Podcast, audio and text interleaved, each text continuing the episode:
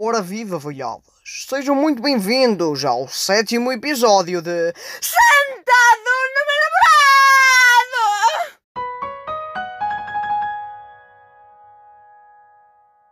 E como tema de hoje teremos o quê, meus caros companheiros ouvintes? Hoje vamos falar de humanidade, mas antes disso, Antes de expressar o que tenho a dizer sobre o tema de hoje, eu queria vos pedir as minhas humildes desculpas, uma vez que o episódio anterior se encontra um pouco corrompido. E eu acho que tenho a explicação perfeita para tal ocorrer. Ultimamente o Raul tem andado a querer invocar espíritos, mais propriamente o espírito da sua avó, que foi violada pelo Hitler em 1943. E a sua avó era nada mais nada menos que a humilde empregada de Hitler. E uma vez, a quando esta estava a tirar o pó das cortinas, Hitler começou a esfregar os seus schnitzel com muita, mas muita força!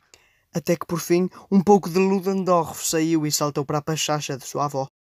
Esta ficou extremamente traumatizada. Andou toda a sua vida à procura de um país e nunca mais iria pôr os seus Idendorf na Alemanha outra vez.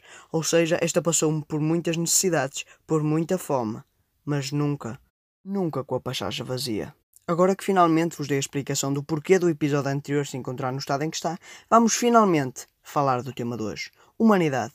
O que vem a calhar uma vez que Hitler teve um papel importantíssimo na história da humanidade. Gajo este que com apenas um colhão fodeu todo o mundo! Tal se ter sucedido, só veio a provar mais a teoria de Gandhi. Quanto mais pequenos colhões tens, mais te vens. Hitler também nos mostrou que hiperativos não vão a lado nenhum. Vocês sabem muito bem que ele tinha campos especiais para eles, os campos de concentração. Para que tomar Ritalina quando temos um campo de férias desses, onde nos podemos divertir, levar vacinas à vontade e talvez sermos cozidos à nossa alma gêmea?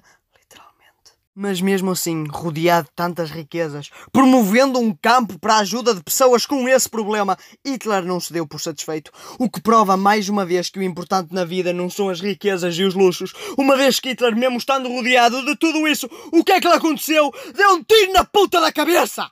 E vocês sabiam que Stalin é o homem mais indicado para fazer a vossa mulher rir? Vocês já repararam bem naquele bigode? Sempre que ele fazia um minete à sua mulher, ela ria de tal forma que ela paria pelo cu.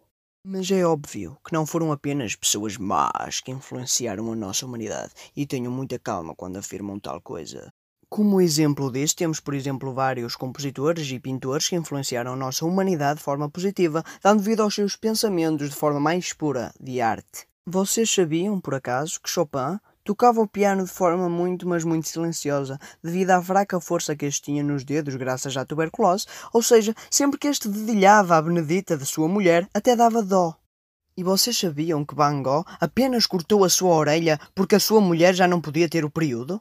Também se acredita que Mozart tenha sido envenenado por um rival, Salieri, mas isto não se dá pelas músicas de Mozart serem obviamente superiores às do seu concorrente, e sim porque em 1787 ambos se inscreveram no concurso do maior pênis, e Mozart tinha um pênis tão grande que Salieri falou pianinho. A corte de Viena declarou Mozart como o maior pirocudo de toda a história e começou a tocar-lhe os guizos. Após Salieri lhe ter feito uma sonata à força toda, ambos seguiram seu caminho, até que este não aguentou, pôs a piroca de fora e o matou.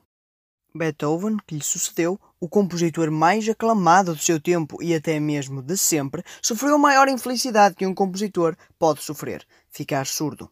E enquanto que para um compositor ficar surdo é o pior pesadelo que pode acontecer, para um cantor é claro ficar mudo e para uma sex worker é ficar sem a pachacha.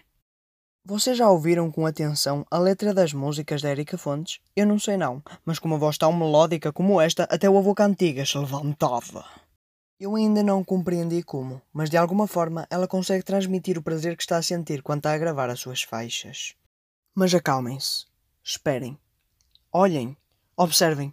Na verdade, ouçam, porque estamos a dar por terminado mais um episódio, meus amigos. Eu espero que vocês tenham gostado. E como de costume, meus amores, não se esqueçam de deixar o like!